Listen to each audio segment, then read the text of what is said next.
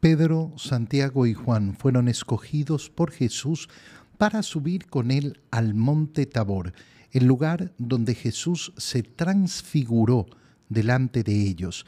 Transfigurar, ¿qué significa? Mostrar aquello que estaba oculto. ¿Qué fue lo que vieron Pedro, Santiago y Juan? Una blancura que no puede hacerse en este mundo.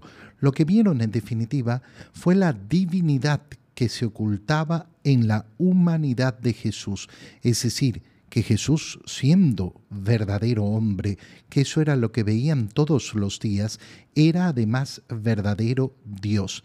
Pero esto no lo recordaron hasta después de la resurrección. El Señor, una vez que ocurre todo este evento de la transfiguración, al bajar del monte les dice que no se lo digan a nadie hasta que el Hijo del Hombre resucitara de entre los muertos. Bueno, Resulta que este segundo domingo de Cuaresma lo que nos invita es justamente a esta idea de reminiscencia, de recuerdo. ¿Qué es lo que tengo que recordar?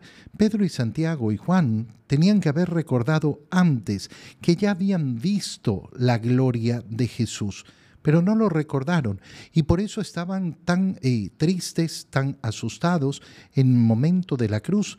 Pedro negó tres veces a Jesús y los otros apóstoles huyeron.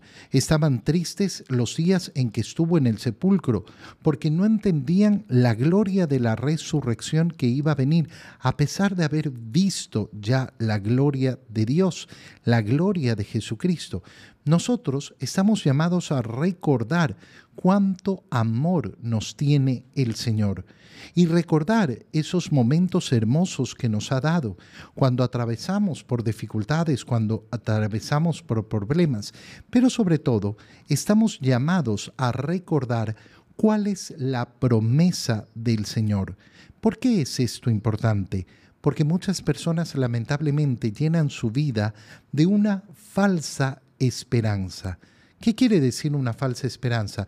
Que están esperando aquello que Dios no les ha prometido. Y entonces uno los escucha, no, es que eh, eh, yo le pedí tanto a Dios por la salud de mi mamá, de mi papá, de mi hermano, y, y el Señor no me la concedió. Nunca te la prometió. Nosotros rezamos con mucha fe pidiendo la salud y pidiendo las cosas buenas para nosotros y para los demás, pero sabiendo que damos gloria a Dios cuando sucede y cuando no sucede. Porque ¿qué es lo que nos ha prometido el Señor? La vida eterna.